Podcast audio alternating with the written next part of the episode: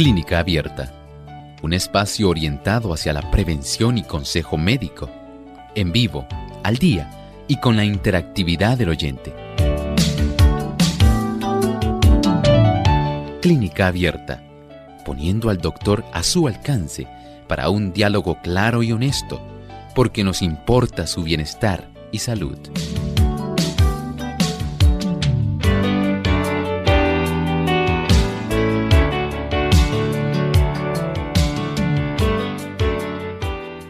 Saludos amigos de Clínica Abierta, nos sentimos contentos de compartir con ustedes una vez más en este programa de salud y esperamos que nos acompañen durante esta hora donde vamos a estar tocando un tema interesante. Vamos a estar hablando acerca de los esteroides anabólicos y esperamos que ustedes nos puedan acompañar en estos próximos 60 minutos.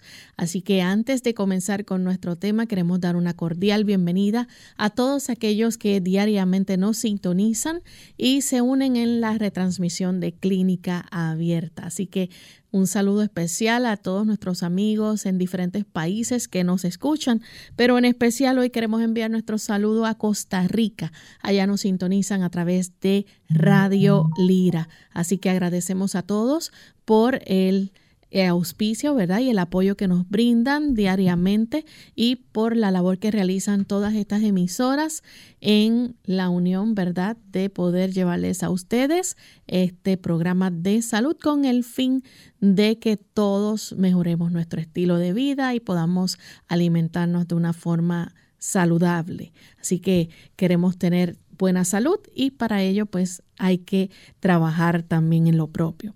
Me acompaña como todos los días el doctor Elmo Rodríguez. ¿Cómo está doctor? Muy bien Lorraine. ¿Cómo se encuentra hoy Lorraine? Alegre de compartir con nuestros amigos, con usted y con todos aquellos que están en sintonía a esta hora. Muchas gracias. Igualmente ocurre. Agradecemos al equipo técnico pero a nuestros amigos Lorraine que se han dado cita hoy en este espacio de tiempo, esperamos que ellos también puedan disfrutar del tema que les tenemos en este día. Claro que sí. Y queremos entonces de forma especial compartirles el pensamiento saludable de hoy. Además de cuidar tu salud física, cuidamos tu salud mental. Este es el pensamiento saludable en clínica abierta.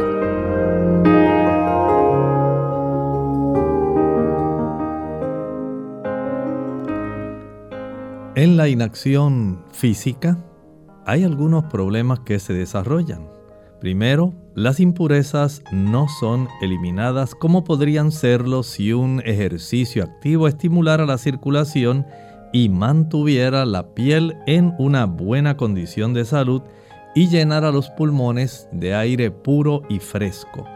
Tal estado del organismo impone una doble carga a los órganos excretorios y acaba en enfermedad.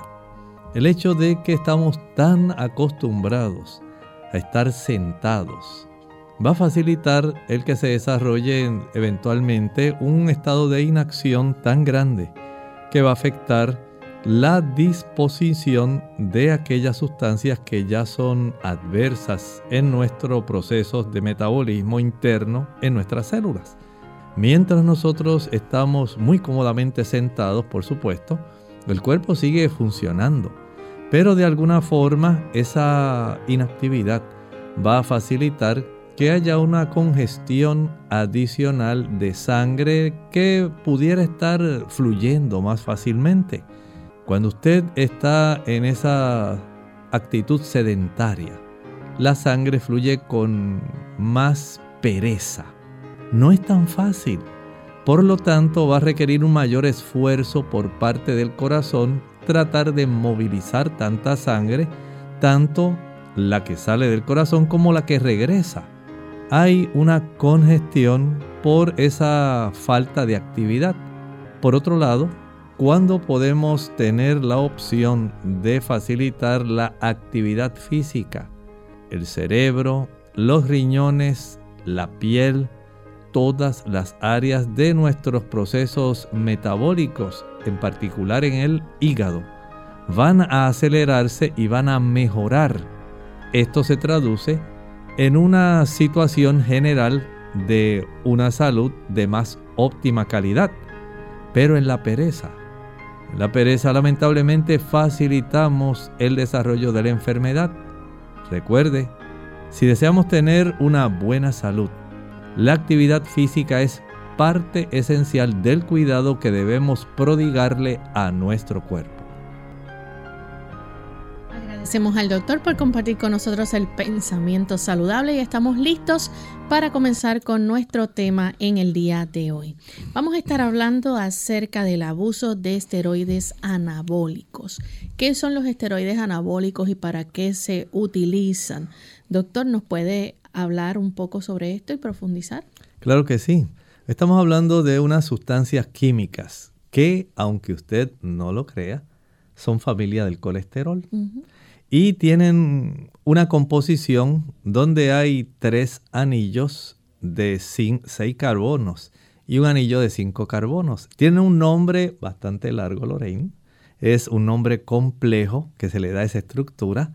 Se les llama los, digamos, los, las estructuras familia del ciclo pentano peridrofenantreno. Así de largo es el nombre, pero la realidad es que es la estructura básica que le da la esencia a la producción de estas sustancias que las podríamos clasificar estos esteroides. Hoy vamos a estar hablando, hay unos que son catabólicos, como ocurre por ejemplo un esteroide que usted conoce mucho, se llama el cortisol es ese que se eleva cuando usted está sumamente estresado. Pero ese esteroide lo que hace es romper. Hace que, por ejemplo, el glucógeno que nosotros tenemos almacenado en los músculos se pueda desdoblar y procesar para darnos glucosa. Pero en este caso vamos a estar hablando de unos familiares, porque son familia, tienen relación. Se llaman los anabólicos. En este caso, Estamos hablando de sustancias moleculares que lo que facilitan es el proceso de anabolismo. Esto quiere decir que va a facilitar la producción de sustancias. Y nuestro cuerpo normalmente tiene uno que es el más representativo y los varones lo conocen bien. Se llama la testosterona. La testosterona va a facilitar, por ejemplo, que el caballero pueda tener una mayor masa muscular a diferencia de la dama. La dama tiene otro tipo de sustancias que son familia de los esteroides, los estrógenos, los progestágenos, pero no tienen la misma capacidad anabólica que tiene la testosterona. Sí tienen cierta capacidad, pero no de la repercusión que tienen la testosterona, porque va a ayudar para que esa masa muscular pues sea mayor, y usted sabe, ¿verdad?, la diferencia entre un caballero y una dama, nada más al ver la masa muscular. Hay damas que eh, se encuentran en ese proceso de ser fisiculturistas y para ellas poder lograr tener esa capacidad de desarrollar más ciertas áreas que los hombros, que el antebrazo, los brazos, ellas tienen que utilizar este tipo de sustancias porque normalmente en la dama no existen. No existen en la concentración que existe en el caballero. Y por eso el caballero pues, puede tener una mayor masa muscular y por supuesto una mayor fuerza muscular. Porque la función de estas moléculas es facilitar que se puedan realizar procesos, especialmente que tienen que ver con las proteínas y con la capacidad para desarrollar una fuerza que normalmente una dama no va a tener. De esta forma, el uso de este tipo de sustancias, que hay una gran diversidad, Lorraine, porque se han también logrado producir eh, de una manera química, quedan familia de la testosterona y estos esteroides anabólicos van a tener diversas funciones por las cuales en muchos casos se ha llegado al abuso de estas sustancias. Por eso es importante entonces una supervisión médica en el uso de los mismos. Sí, es que hay casos como por ejemplo personas que han sufrido quemaduras, donde hay una sobreutilización de sustancias para poder compensar el daño en la reproducción, ¿verdad?, de tejido y poder ayudar a que esto se recupere. En esos casos hay que entender que se pueden utilizar. Hay casos como por ejemplo en los casos de emaciación, donde se ha perdido mucha masa muscular, por ejemplo en los casos de SIDA. Entonces hay situaciones donde se utilizan de una forma supervisada, de una forma médica, que es correcto utilizarlo. Digamos también en el caso de algún niño que ha crecido pequeño y que no está desarrollando mucha masa muscular de acuerdo a las percentilas que tienen los pediatras. Entonces hay situaciones médicas donde esto se recomienda, pero lamentablemente, y es la realidad, podemos decir que más de casi el 90% de las personas que utilizan esteroides anabólicos lo están haciendo con otros fines, usualmente con levantamiento de pesas, la alterofilia o con el fisiculturismo. Y esto pues generalmente no va acompañado de una supervisión médica. Generalmente estas cosas las consiguen en la calle, en algunas personas que se dedican a estar en los gimnasios y hacen acercamientos. Y dicen, mira, si tú quieres desarrollar bien y tener una apariencia así como la de Hulk, bien voluminoso, bien llamativo así, que todo el mundo en el gimnasio llame la atención, pues aquí tengo una sustancia que te puede ayudar. Y entonces este tipo de utilización, a veces en el aspecto competitivo, muchachos que quieren poder destacarse y tener una ventaja adicional por encima de aquellos compañeros de equipo, porque él desea tener más resistencia, desea desarrollar mejor, digamos, los muslos, la zona de las pantorrillas, el uso de ese tipo de sustancias va a facilitar que se desarrollen más estos músculos, pero en muchos casos esto se hace de una manera ilegal. Vamos en este momento a nuestra primera pausa y cuando regresemos continuaremos compartiendo más información sobre este interesante tema hoy en Clínica Abierta, el abuso de esteroides anabólicos. Cuidado con pulverizar los medicamentos. Hola, les habla Gaby Zabalúa Godard en la edición de hoy de Segunda Juventud en la Radio, auspiciada por AARP. La dificultad para tragar los medicamentos recetados en forma de tabletas induce a muchas personas en su segunda juventud a pulverizarlos. No obstante, se ha descubierto que triturar ciertos paliativos como la morfina o los medicamentos para la presión sanguínea pueden ser extremadamente peligrosos. De acuerdo con un estudio liderado por el farmacólogo David Wright, pulverizar las pastillas y mezclarlas con líquidos como el agua puede crear dos tipos de problemas. Uno, que algunos medicamentos pierdan su efectividad y no te brinden el beneficio esperado. Y el segundo, que los de efecto prolongado al triturar su capa protectora sean absorbidos por el cuerpo de manera demasiado rápida, lo cual en algunos casos sería no aconsejable. Como se estima que cerca de un 60% de adultos mayores tiene dificultades para tragar sus pastillas, es imprescindible hablar con el médico para cerciorarse de que las medicinas en forma de tabletas se puedan triturar sin correr riesgos. Si triturarlo no fuera aconsejable, deberías consultar sobre otras presentaciones existentes en el mercado. Gracias a los avances médicos, los medicamentos también vienen en forma de jarabe, parche, inhalador o supositorio. El patrocinio de AARP hace posible nuestro programa. Para más información visite aarpsegundajuventud.org.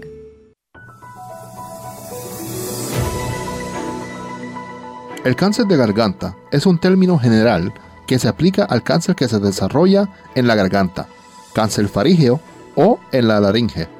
Cáncer laríngeo. Si bien la mayoría de los tipos de cáncer de garganta involucran los mismos tipos de células, se usan términos específicos para diferenciar la parte de la garganta donde se originó el cáncer. El cáncer nasofaríngeo comienza en la parte de la garganta que se encuentra justo detrás de la nariz. El cáncer orofaríngeo comienza en la parte de la garganta que se encuentra justo detrás de la boca, que incluye las amígdalas. El cáncer hipofaríngeo comienza en la parte inferior de la garganta que se encuentra arriba del esófago y la tráquea. El cáncer glótico comienza en las cuerdas vocales. El cáncer supraglótico comienza en la parte superior de la laringe e incluye cáncer que afecta la epiglotis, que es la parte del cartílago que impide que los alimentos vayan hacia la tráquea. Y el cáncer subglótico comienza en la parte inferior de la laringe por debajo de las cuerdas vocales. Entre los signos y síntomas del cáncer de garganta se pueden incluir los siguientes. Tos, cambios en la voz como ronquera o no hablar con claridad, dificultad para tragar, dolor de oído, una protuberancia o llaga que no cicatriza, dolor de garganta y pérdida de peso.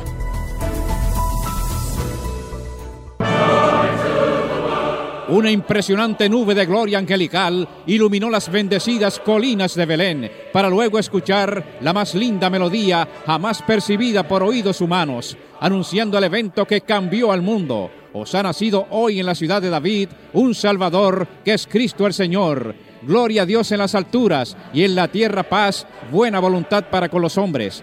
A esas milenarias voces de ángeles se unen hoy las voces de la gran familia de Radio Sol para decirle a nuestra selecta audiencia que la paz y el amor de nuestro Señor y Salvador Jesucristo colme nuestros corazones y disfruten de unas felices Navidades y un venturoso año.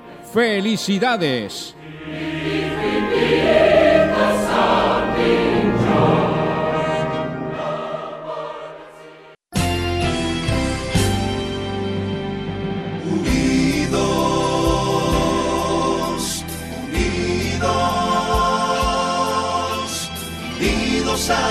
El cielo siempre unidos,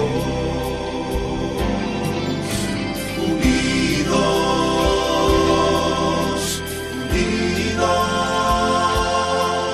en la testificación de la verdad,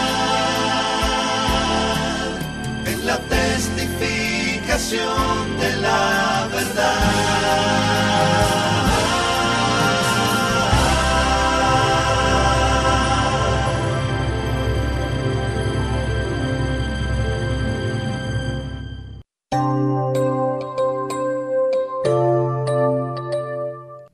Y ya estamos de vuelta en Clínica Abierta, amigos. Hoy estamos hablando acerca del abuso de esteroides anabólicos. Y hablando sobre esto, doctor, antes de la pausa usted nos estaba explicando, ¿verdad?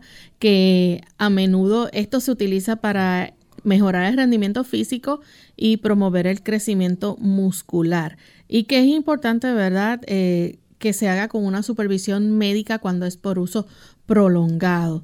Eh, Estábamos hablando también, y usted nos mencionó, doctor, que los esteroides anabólicos incluyen la testosterona y nos gustaría que nos hablara un poquito, ¿verdad? Porque esto ayuda a favorecer el crecimiento muscular y a muchas de las personas que llaman aquí quieren tener ese, crecimiento muscular, sobre todo cuando están ejercitándose. Así es, mire, este tipo de situación ya lamentablemente se ha descubierto que desde las etapas, digamos, cuando los jóvenes entran en la adolescencia, que comienzan a practicar algún deporte, que generalmente son de índole competitiva, ahí siempre se desea tener algo que resulte más ventajoso para esa persona, digamos, para poder permanecer en el equipo de fútbol, por ejemplo, que está interesado, que los entrenadores puedan ver que tiene mejor rendimiento y que se cansa menos. Entonces, ya desde escuela, podemos decir intermedia, eh, la escuela secundaria y la escuela superior, este tipo de utilización se hace con más frecuencia, mucho más eh, estando ya a nivel de universidad y o a nivel profesional. O sea que ya desde etapas muy juveniles, ya hay estudiantes utilizando y se han hecho estudios donde a veces cerca de un 2, 4%, 6% de participantes de esa edad que todavía, que es lo lamentable, no han alcanzado un desarrollo completo de su estatura y de su musculatura, ya comienzan a aumentar a utilizar este tipo de sustancias que lamentablemente en algunos casos lo que hacen es cerrar tempranamente el proceso de crecimiento de estos pacientes porque le está diciendo al cuerpo que se ha alcanzado un proceso de concentración de estas sustancias que generalmente tienen dos efectos. Por un lado, tienen el efecto anabólico, que es el efecto de crear más masa, de ayudar en el crecimiento, de ayudar en la fortaleza. Pero lamentablemente también, como estos son hormonas, van a decirle muchas cosas al cuerpo. Ah, en algunos casos, el abuso de estas sustancias o el uso con frecuencia, porque esto causa un, un tipo de situación donde la persona se va tornando adicto. Mm. Cada vez quiere estar más fuerte y el cuerpo se lo va a solicitar. Y esto va a causar ciertos daños que van a ser evidentes. Hay un efecto anabólico y hay un efecto androgénico. Son dos efectos que esto comienza a tener y por lo cual se desarrollan complicaciones que en muchos casos pueden ser preocupantes. Podemos decir, por un lado, desde el punto de vista androgénico, al caballero pues le va a salir más cabello. Pero lamentablemente con el paso del tiempo va a ser todo lo contrario. Va a comenzar a caérsele el cabello y se quedan calvos. Eh, va a comenzar a tener también un aumento en el deseo sexual, en el apetito sexual, pero lamentablemente con el paso del tiempo los testículos comienzan a ponerse pequeños y lo que hace es que ahora comienza a reducirse el deseo sexual. Es todo lo contrario. Desde el punto de vista, estos son, recuerden, estamos hablando de estas sustancias que tienen dos efectos. Estamos hablando ahora del efecto que corresponde más al aspecto androgénico, no tanto al anabólico. En el ámbito anabólico, eh, sí he podido ver que es cierto que se ponen bien monstruosos, bien grandes, bien poderosos, así.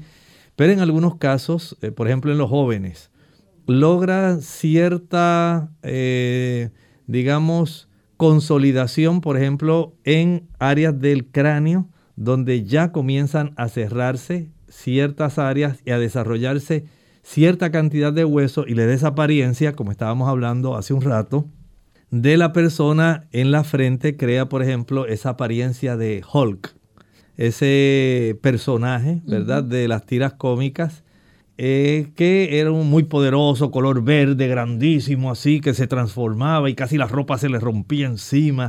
Y era algo especial, pues, en cierta manera, esto puede desarrollarse por el uso de estas sustancias que son anabólicas. Se puede lograr una alteración en el proceso de crecimiento y desarrollo en los jóvenes que no han alcanzado la madurez total. Esto puede adelantar ese proceso eh, porque lo que hace esta sustancia, que en realidad son hormonas, es decirle al cuerpo, ah, pues mira, ya llegaste a una madurez por el uso de estas sustancias que me indica a mí que ya de aquí en adelante no debe seguir, no debe seguir desarrollando más las áreas de las epífisis, que son las áreas donde se desarrolla el crecimiento en los extremos de los huesos. Y entonces el joven, aunque se puede poner más fuerte, puede dejar de, de forma temprana, eh, dejar de crecer. Esto es si lo hace sin supervisión, porque cuando se hace bajo supervisión médica, por ejemplo en los casos donde un niño pues todavía está muy pequeñito, no se está desarrollando bien y se le detecta una condición donde hay deficiencia de testosterona en ese niño, el médico adecuado a la edad del niño y a los niveles que el niño debiera tener normalmente, las cifras de ese tipo de hormonas se le administra y esto se va supervisando de tal manera que sea lo más fisiológico posible y no se dañe el proceso de crecimiento y desarrollo del niño, como ocurre por ejemplo en los jóvenes cuando utilizan este tipo de sustancias sin ninguna supervisión, lo hacen a escondidas generalmente, no quieren que el entrenador se dé cuenta de que ellos se están inyectando o están tomando estas sustancias. Y entonces ocurren ya estos procesos donde por un lado puede afectarse hasta su sistema emocional. su temperamento. Todo eso se va a alterar por el uso de este tipo de sustancias. Doctor, ¿qué es el hipogonadismo masculino? Ahí estamos hablando cuando el niño no tiene un desarrollo adecuado de su área genital, ¿verdad? De el desarrollo, por ejemplo, de testosterona adecuadamente para que haya una madurez, se desarrollen los espermatozoides y haya un tamaño normal de los testículos del niño.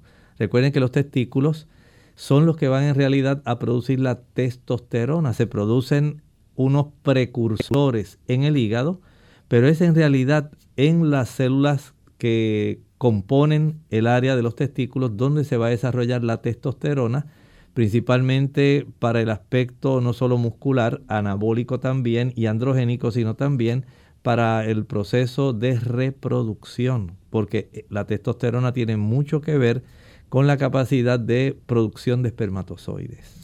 Doctor, ¿y hay algunos médicos que prescriben entonces los esteroides anabólicos a pacientes con consunción relacionada con el SIDA o el cáncer? Exactamente, porque cuando hay emaciación, cuando se pierde masa muscular en el caballero principalmente, entonces este tipo de sustancias recetadas, supervisadas, van a facilitar que el caballero pueda recuperar en gran medida masa muscular y pueda entonces, eh, digamos, tener una mejor apariencia porque se detiene y revierte el proceso de emaciación o consunción. Eh, a veces también se le llama la sarcopenia, la carencia de músculo adecuado, porque estas condiciones lamentablemente van a facilitar la pérdida de esa masa muscular. ¿Existe algún tipo de evidencia científica donde eh, se muestre que los esteroides anabólicos pueden aumentar, por ejemplo, la tolerancia o la velocidad? Bueno, sí, sí. Hay, hay una forma en que se ha podido observar y generalmente eh, se ve así en los eh, gimnasios, de cómo según la masa muscular aumenta, pues generalmente va a tener la persona mucha más, fuerza y más rendimiento. Y entonces, eh, tal vez cuando las personas observan que llegan las Olimpiadas y llega, por ejemplo, sí, eh, la Liga Diamante, por ejemplo, al que le gusta los deportes que son de pista y campo, se dan cuenta que hay personas que tienen un desarrollo que usted dice, eso no es normal. La persona se ve demasiado fuerte, entonces hay el efecto del dopaje donde se le supervisa a estas personas porque se sospecha que están usando unas sustancias que le puede dar una ventaja competitiva. Y los organismos internacionales que reglamentan el deporte quieren asegurarse de que no se están utilizando sustancias que le den una ventaja de forma artificial en comparación al resto de los participantes. Entonces se desarrollan pruebas que utilizan la orina o se hacen pruebas sanguíneas también para detectar, pero siempre esto ya se ha convertido en una industria. Lamentablemente siempre están buscando algún tipo de cambio en la molécula que no pueda ser detectada esa otra forma de molécula para que no digan que está usando algún esteroide anabólico. Y ya esto se ha especializado tanto que los organismos internacionales tratan de identificar, eh, por ejemplo, el que más se está usando últimamente. Y ellos dicen, ah, pues te hicimos la prueba, hay que quitarle el récord mundial porque detectamos que hubo tal cantidad de sustancias esteroideas que se utilizaron ahí. Y esa persona se le despoja. Si ganó el primer lugar, ya se descalifica y el que estaba en segundo lugar sube al primero.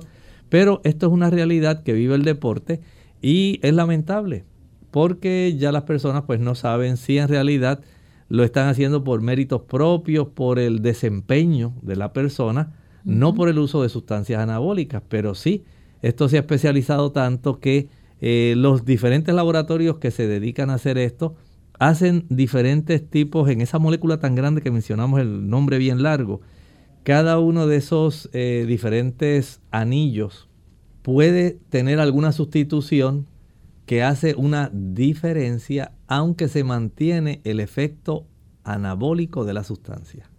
Vamos en este momento a hacer nuestra segunda y última pausa. Cuando regresemos continuaremos con este tema y si ustedes tienen preguntas las pueden compartir con nosotros. Ya volvemos.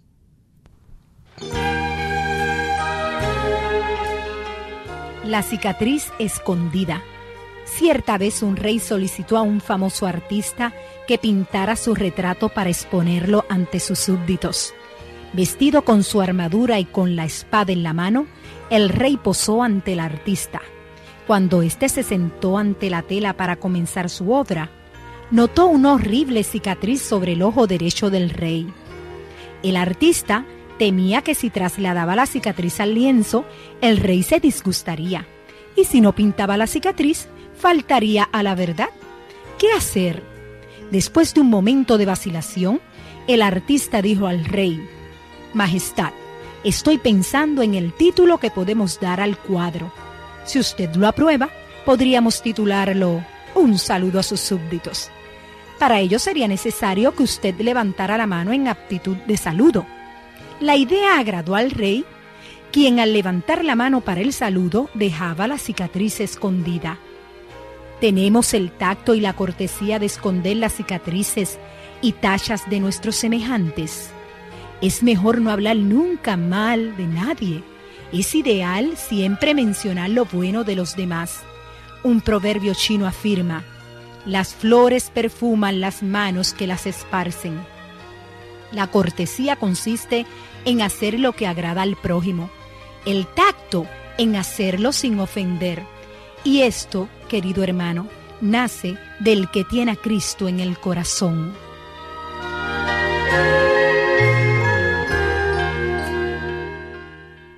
Cuidado con pulverizar los medicamentos. Hola, les habla Gaby Zabalúa Godard en la edición de hoy de Segunda Juventud en la Radio, auspiciada por AARP. La dificultad para tragar los medicamentos recetados en forma de tabletas induce a muchas personas en su segunda juventud a pulverizarlos.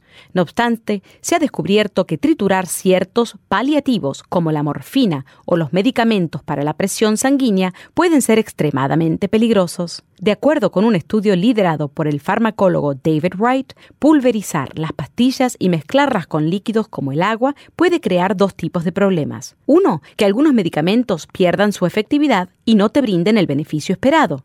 Y el segundo, que los de efecto prolongado al triturar su capa protectora sean absorbidos por el cuerpo de manera demasiado rápida, lo cual en algunos casos sería no aconsejable como se estima que cerca de un 60% de adultos mayores tiene dificultades para tragar sus pastillas, es imprescindible hablar con el médico para cerciorarse de que las medicinas en forma de tabletas se puedan triturar sin correr riesgos. Si triturarlo no fuera aconsejable, deberías consultar sobre otras presentaciones existentes en el mercado. Gracias a los avances médicos, los medicamentos también vienen en forma de jarabe, parche, inhalador o supositorio. El patrocinio de AARP hace posible nuestro programa. Para más información visite aarpsegundajuventud.org. En el año 335 a.C., al llegar a la costa de Fenicia, Alejandro Magno debió enfrentar una de sus más grandes batallas. Al desembarcar comprendió que los soldados enemigos superaban en cantidad, tres veces mayor a su gran ejército. Sus hombres estaban atemorizados y no encontraban motivación para enfrentar la lucha. Habían perdido la fe y se daban por derrotados. El temor había acabado con aquellos guerreros invencibles. Cuando Alejandro Magno hubo desembarcado a todos sus hombres en la costa enemiga, dio la orden de que fueran quemadas todas sus naves. Mientras los barcos se consumían en llamas y se hundían en el mar, reunió a sus hombres y les dijo, Observen cómo se queman los barcos.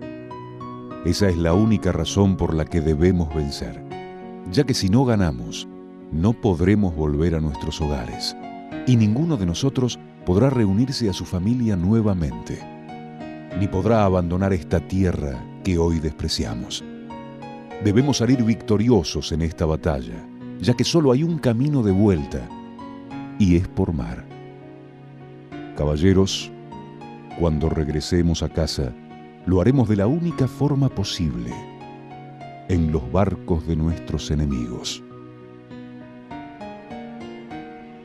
¿Cuántas veces la falta de fe, el temor y la inseguridad, el estar atado a lo seguro, nos priva de conseguir nuevos éxitos? Nos hace renunciar a los cambios, nos hace renunciar a los sueños, nos hace negar los anhelos y las metas que están grabadas en lo más profundo de nuestros corazones. ¿Cuántas veces la seguridad de poseer algo nos hace renunciar a la posibilidad de conseguir mucho más? ¿Cuántas veces lo que tenemos fácilmente a nuestro alcance nos impide crecer, haciendo que la seguridad se convierta en mediocridad, en fracaso y monotonía? Debemos saber que perseverando todo puede lograrse, que el amor y la fe nos dan la fuerza necesaria para obrar milagros en nuestras vidas si así lo deseamos. Que las personas perseverantes inician su éxito donde otras acaban por fracasar. Que ningún camino es demasiado para un hombre que avanza decidido y sin prisas, teniendo claros sus objetivos.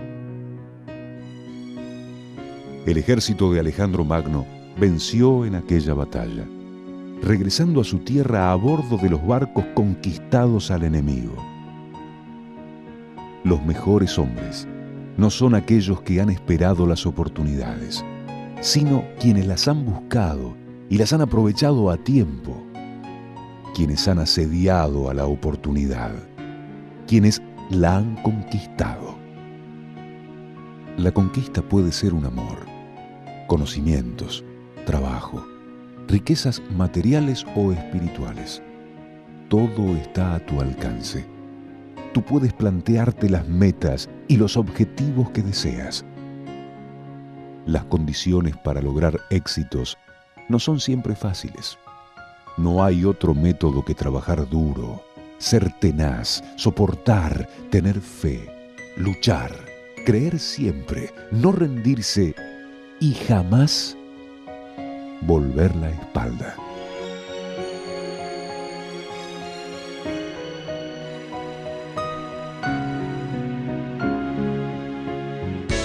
Unidos con un propósito, tu bienestar y salud.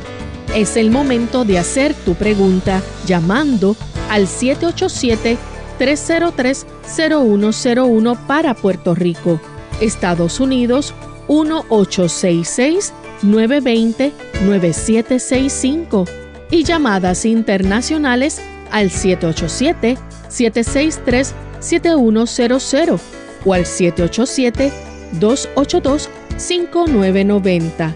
Clínica Abierta, trabajando para ti.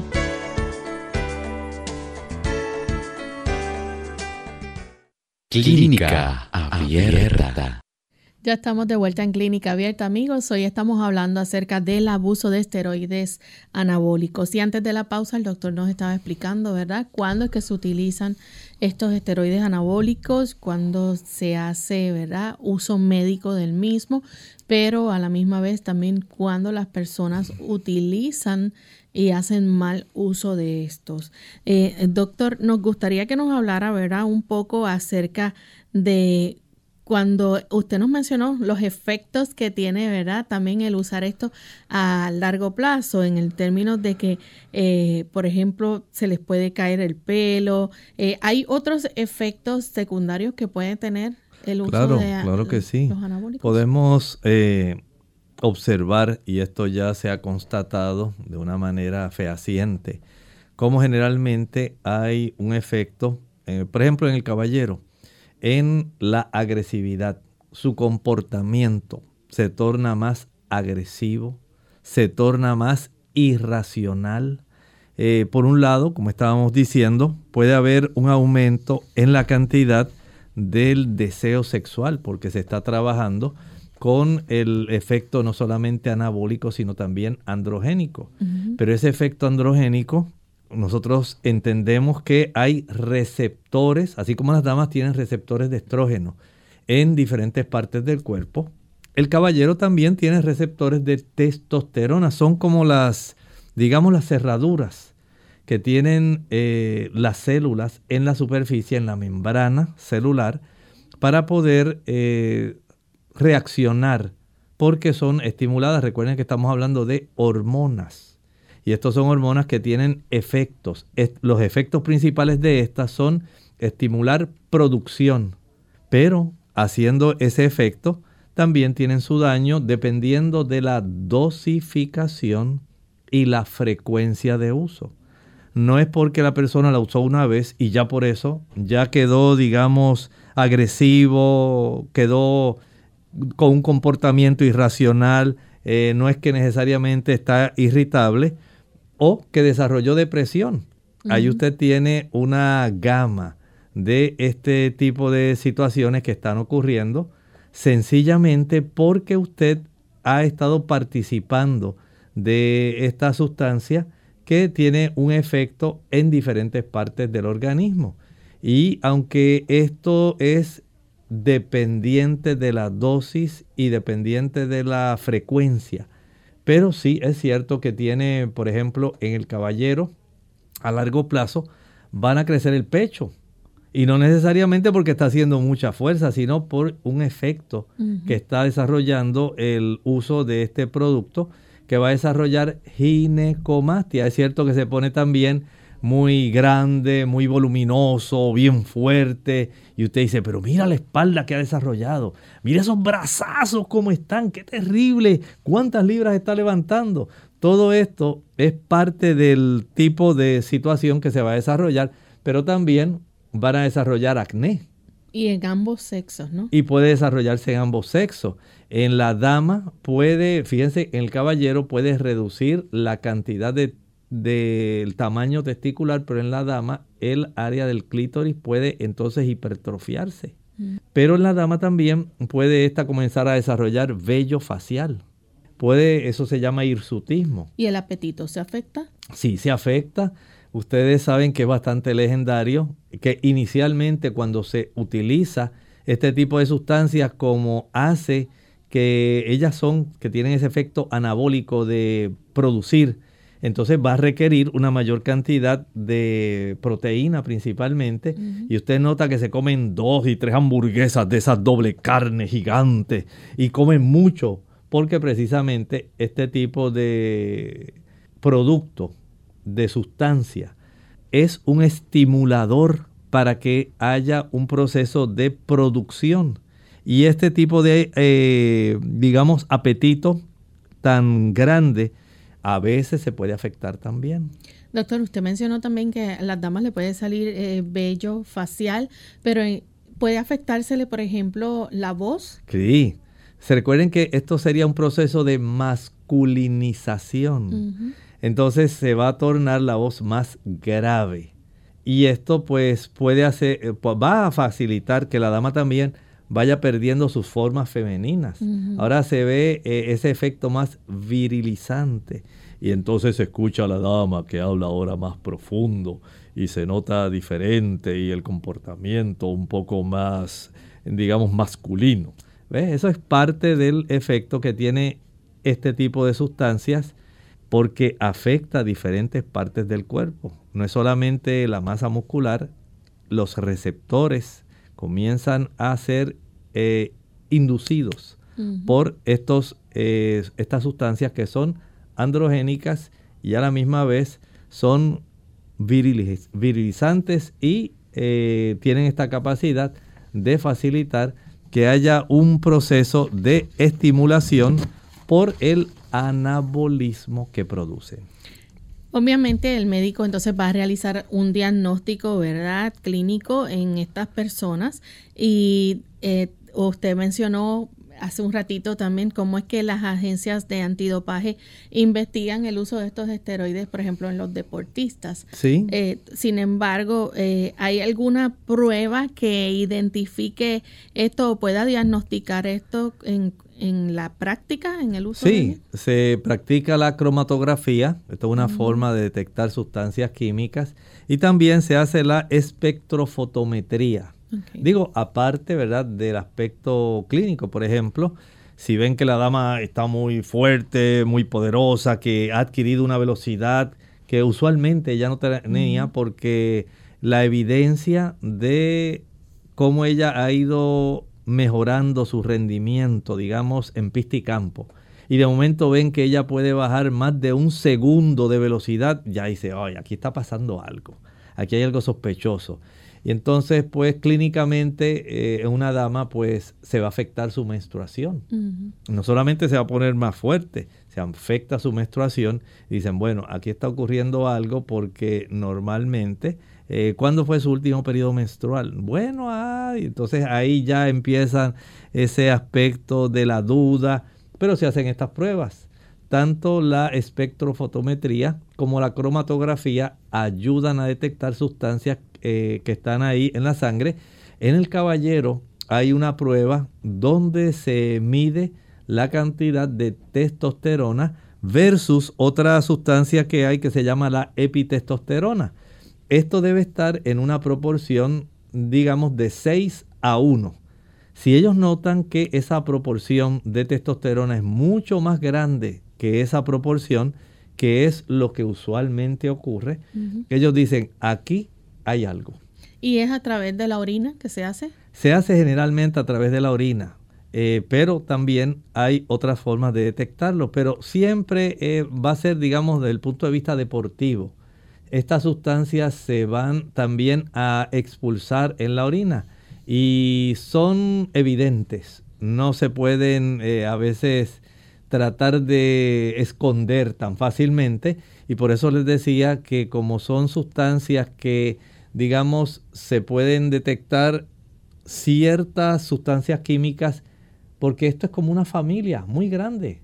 La capacidad de alterar en esos anillos que estábamos mencionando al principio, por ejemplo, un grupo metilo, añadir un grupo hidroxi, añadir tan solo un átomo de hidrógeno, añadir una cadena que sea colateral, que la haga diferente. Entonces ya eso no es igualmente detectable. Pero las agencias también se han ido especializando. Y si ellos quieren detectar, dicen, ¿cuál es el que está ahora más de moda que se está bueno, pues actualmente se está mercadeando en el mercado negro, porque esto es más de mercado negro. No piensen que es tanto la testosterona normal que usted encuentra en la farmacia eh, para uso médico. No, para que esto no se detecte, entonces los laboratorios clandestinos, ellos preparan alteraciones químicas de la sustancia básica de la testosterona y haciendo algunos cambios en algunos de esos grupos, se les llama químicamente prostéticos. Mm. Entonces, eso ya hace que las agencias no puedan detectar tan fácilmente las que normalmente se detectaban. Y pues se siguen inventando, haciendo cambios en esos grupos prostéticos para lograr que se pueda realizar el efecto androgénico o más bien el, efecto anabólico, porque ya se están trabajando de tal forma que se reduzca el efecto androgénico, pero se estimule eh, la capacidad anabólica de lograr mayor masa, mayor fuerza y en cierta forma pues se trata también de evitar en las damas tanto hirsutismo y tanta virilización, ¿verdad? De tal manera que sea, vamos a decir, menos evidente de que están recurriendo a este tipo de sustancia química para lograr una ventaja sobre los oponentes. ¿Y cuál es el tratamiento entonces que se lleva a cabo con los pacientes que se descubre, verdad, que están utilizando esto? Bueno, lamentablemente se desarrolla dependencia, se hacen adictos a esto. Y para esto, pues, digamos, un deportista no lo va a entender a menos que sea descubierto y ya se ponga en una lista negra. Y ya fuiste atrapado y entonces aparecen las excusas, no, porque es que yo estaba usando tal producto farmacológico, porque yo padezco de una alergia y salió positivo, es un falso positivo, es un falso positivo y por eso fue que salió esa, esa sustancia ahí, pero no es que yo esté usando eso, yo nunca he padecido ni he usado ese producto y comienzan muchas situaciones así. Y el médico entonces tiene que empezar a orientar, decirle, mira, esto te va a hacer daño a largo plazo. Si bien es cierto que ahora lograste un tipo de eh, meta, eh, lograste bajar un segundo, dos segundos en la prueba de los 100 metros eh, lisos, pero lo cierto es que a largo plazo tus testículos se van a ir encogiendo. Vas a quedarte calvo. Vas a sufrir a largo plazo. No te vas a ver así eternamente como te ves así bien musculoso y bien fuerte. Vas a tener problemas con tu presión arterial, vas a tener problemas con tu hígado y en muchos casos, Lorraine, que es lo que muchas personas no saben, terminan recibiendo diálisis. Porque dañaron su, sistema general, sus riñones, dañaron su hígado. Y estas personas que al principio eran la admiración, después lamentablemente siguen siendo admirados, pero miren lo que quedó, miren lo que se convirtió. Y esto es un tipo de amonestación para que comprendamos que el uso de este tipo de sustancias tiene también sus efectos adversos, no solamente verse monstruoso y grande y fuerte, sino también hay daños que se desarrollan. Así que es muy importante entonces que los médicos hagan educación sobre esto, ¿verdad? Los esteroides anabólicos, pero sobre todo la prevención del uso de los mismos. Así que Vamos entonces ya a finalizar, se nos ha acabado el tiempo. Agradecemos a todos por la sintonía que nos han brindado y queremos invitarles a que mañana nuevamente nos acompañen en nuestro segmento de preguntas donde usted puede hacer su consulta. Así que puede llamar, participar o escribirnos sus preguntas, no importa de qué tema, a través de las plataformas, ya sea el Facebook Live o a través del chat de nuestra página web también. Así que vamos entonces a cerrar nuestro programa con este pensamiento bíblico. El pensamiento bíblico está aquí, precisamente en el libro de Apocalipsis capítulo 20, los versículos 1 y 2. Y vi a un ángel que descendía del cielo con la llave del abismo y una gran cadena en la mano. Y prendió al dragón, la serpiente antigua, que es el diablo y Satanás, y lo ató por mil años. Haciendo un cronograma de eventos. Jesús está siendo esperado por los cristianos. La iglesia adventista por eso tiene como parte de su nombre, adventistas espera el advenimiento de Cristo. Ese advenimiento, esa segunda venida, ya Jesús vino la primera vez como un niño y murió. Pero ahora viene como un rey de reyes y señor de señores. En ese momento, Jesús, dice la escritura, va a llevar a su iglesia al cielo a la nueva Jerusalén. Los que aceptaron a Jesús como su Salvador, que fueron aquellas personas que diligentemente solicitaron el perdón, que fueron transformados por la presencia del Espíritu Santo, esas están listas para poder ir con el Señor a la ciudad celestial. Pero los que no se prepararon, los que no pidieron perdón por sus pecados, los que no fueron transformados a la semejanza de Cristo, lamentablemente tienen que morir porque no son capaces de resistir la presencia santa del Señor en su segundo advenimiento. Y estas personas mueren. Los justos logran ir con Jesús al cielo, así que esta tierra quedó literalmente vacía de seres humanos y que va a ser el diablo y sus ángeles. Sencillamente tienen que pasar ese periodo sin poder tentar ni dañar a nadie. Están solos, están encadenados. No pueden hacer ninguna función. Usted ha escuchado esa expresión cuando dicen, está maniatado, no puede hacer nada. Eso es lo que le va a suceder al enemigo, a Satanás. Mientras en el cielo, durante un periodo de mil años, los justos están corroborando la sentencia de por qué aquellos que murieron cuando Jesús regresó no pueden recibir la vida eterna. Y esto se corrobora durante ese lapso prolongado, mil años, que muy pronto van a pasar. ¿Y qué va a ocurrir al fin de los mil años? Eso lo veremos en el siguiente estudio de este capítulo 20 de Apocalipsis. Nosotros amigos hemos llegado al final de esta edición y esperamos mañana nuevamente compartir con ustedes. Se despiden con mucho cariño el doctor Elmo Rodríguez Sosa y Lorraine Vázquez. Hasta la próxima.